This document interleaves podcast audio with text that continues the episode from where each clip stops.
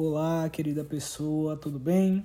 Bom, voltando, né, depois de um bom tempo aqui sem gravar podcasts para você, hoje a gente volta, né, com um tema bem importante, que é a importância do resguardo espiritual, por que seguir, o porquê de alguns elementos, o que é o resguardo espiritual, é, ao menos dentro do candomblé, tá bom?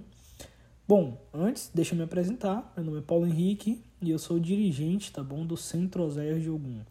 Esse nome que futuramente vai ser alterado, né, mas que, querendo ou não, vai continuar existindo na cabeça, na lembrança de muita gente. Bom, vamos ao tema. Um, o que é o resguardo, né? É, o resguardo espiritual é o ato de, durante uma, a realização de um procedimento, se privar de alguns alimentos, ambientes, ações, é, até mesmo alguma vesti algumas vestimentas durante um tempo, né, que é determinado pela espiritualidade sempre, tá bom?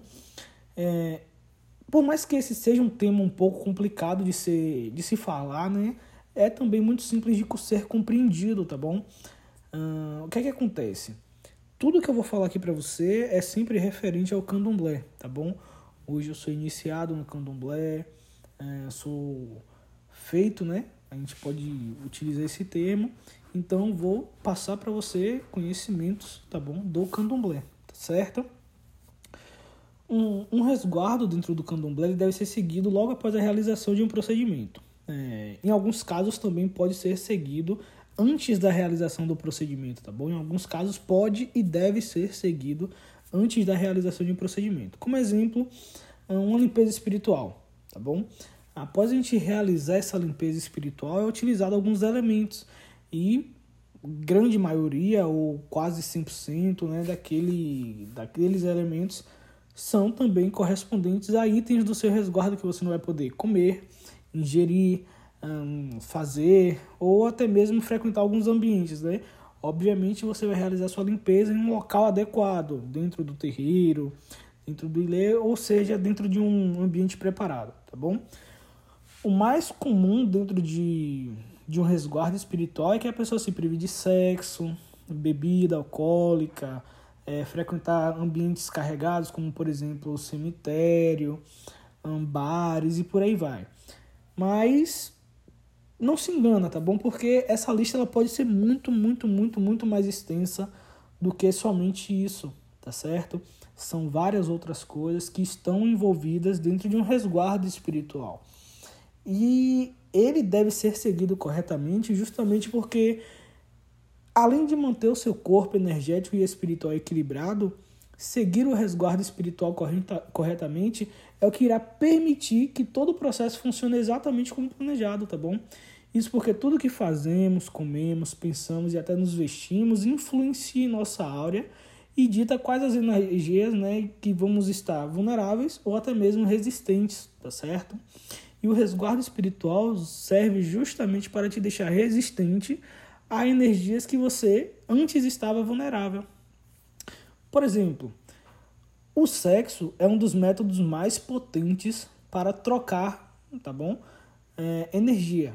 Por isso devemos ser cautela mesmo não estando de resguardo. Mas até o simples fato de abraçar uma pessoa já é o suficiente para ver uma troca de energia entre você e ela é por conta disso que a gente, dentro de alguns resguardos, né, a gente deve se privar de algumas coisas, tá bom? Mas enfim, mas e caso você não siga esse resguardo corretamente durante a realização de um procedimento? Como, por exemplo, a gente está usando aqui né, o exemplo da limpeza espiritual. O que, é que acontece? É aqui que a coisa vai complicar um pouco, tá bom? O mais importante é você ter certeza do que está fazendo. Será que vale a pena investir tempo, dinheiro, desgaste físico, mental e entre outras coisas, né, que são levadas em consideração ali para a realização do seu procedimento e no final das contas fazer algo que não pode, para no final, né, simplesmente jogar o seu processo fora, tá bom? Além do resguardo ser o que te mantém estabilidade, né, o que te dá estabilidade energética e espiritual, é também o que te mantém conectado ao seu procedimento e à espiritualidade responsável pelo procedimento em si, tá bom? Tudo isso gera uma conexão. Então, quando você quebra esse resguardo, quando você deixa de cumprir corretamente o, o aconselhamento, né, é, as regras, vamos dizer assim, que foi lhe passada, você quebra essa corrente, você quebra esse elo, tá bom? E a partir daquele momento, uh, você deixa de ficar resistente a energias que antes você estava vulnerável, tá bom? E é aqui que as coisas acontecem.